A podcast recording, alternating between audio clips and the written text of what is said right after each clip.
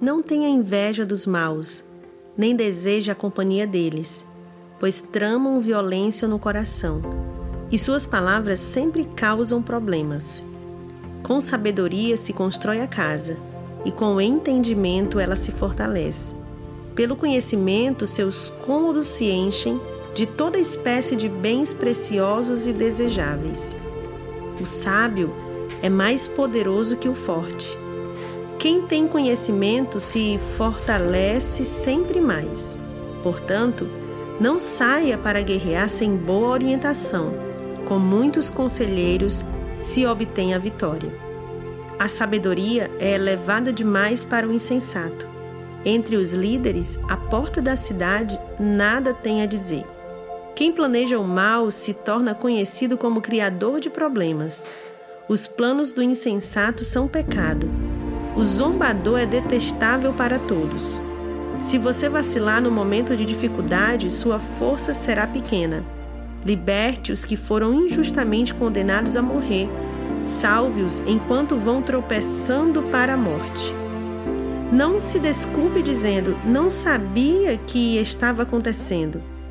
Lembre-se de que Deus conhece cada coração. Aquele que zela por sua vida sabe que você está ciente. Ele retribuirá a cada um conforme suas ações. Meu filho, coma mel, pois é bom, e o favo é doce ao paladar. Da mesma forma, a sabedoria é doce para a alma. Se você a encontrar, terá um futuro brilhante, e suas esperanças não serão frustradas. Não seja como o perverso que fica de tocaia na frente da casa do justo nem ataque a moradia dele.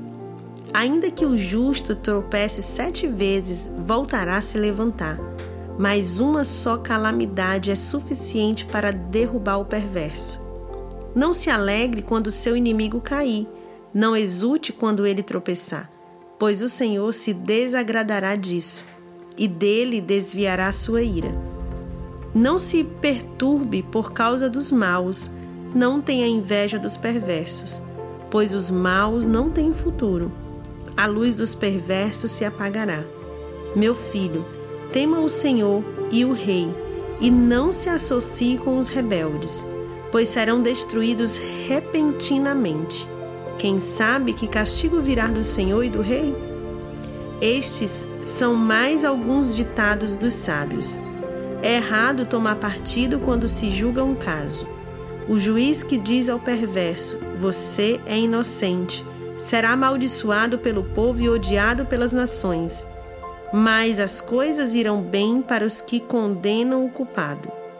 Eles receberão grandes bênçãos. Uma resposta honesta é como um beijo de amizade. Antes de construir sua casa, planeje-se e prepare os campos.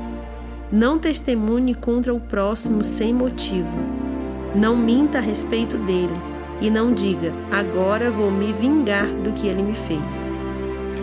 Vou acertar as contas com ele. Passei pelo campo do preguiçoso, pelo vinhedo daquele que não tem juízo. Tudo estava cheio de espinhos e coberto de ervas daninhas, e seu muro de pedras em ruínas.